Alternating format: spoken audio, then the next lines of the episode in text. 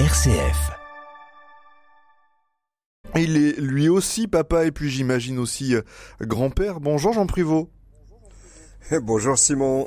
Alors Jean, le mot que l'on va examiner, on en parlait à l'instant avec Martin Stéphane ce matin. Là c'est papa qu'on va regarder. Eh ben oui, comme ça a été si merveilleusement dit pour ce, ce livre aux éditions Salvatore. Alors voilà un mot qu'on adore entendre, hein, celui d'un enfant s'adressant tendrement à son père. C'est la même chose quand on est adulte et qu'on s'adresse à son père âgé.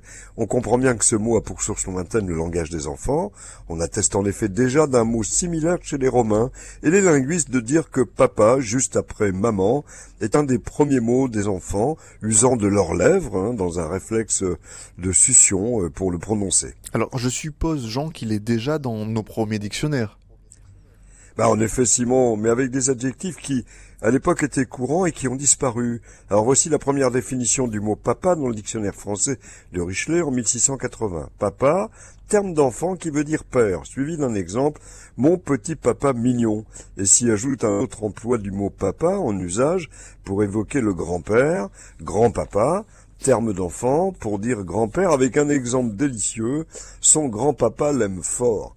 Alors dix ans plus tard, l'abbé Furtière dans son dictionnaire universel est plus disert et revient le papa mignon, mais un article suit signalant que c'est aussi un nom que donnaient presque tous les peuples orientaux à leurs souverains prêtres. On a trouvé des papes, des papas dans l'Amérique latine et ajouté surtout au Pérou où on appelle papa les prêtres qui vont s'agenouiller devant le soleil et la lune et se tournent le matin vers le levant, le soir vers le couchant, définition donc du XVIIe.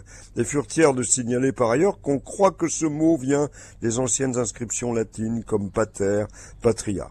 Ben, il faut aussi bien sûr souligner que dans l'imaginaire général, le papa est incarné par quelqu'un d'un certain âge, sens qui a pris de l'ampleur avec le papa Noël, s'y ajouter aussi celle d'un homme trop tranquille, ne prenant pas de risques avec l'expression à la papa, c'est-à-dire traditionnellement.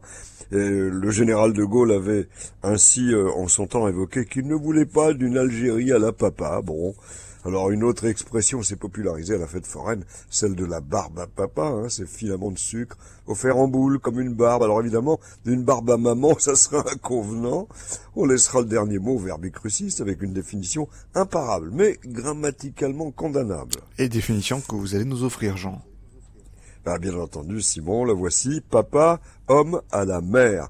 ME, accent grave RE, évidemment. Et cette préposition A, accent grave, étant fautive. Quoi qu'il en soit, si son papa est en danger en mer, vite jeter une bouée à son papa, lui qui s'est tant dévoué pour nous.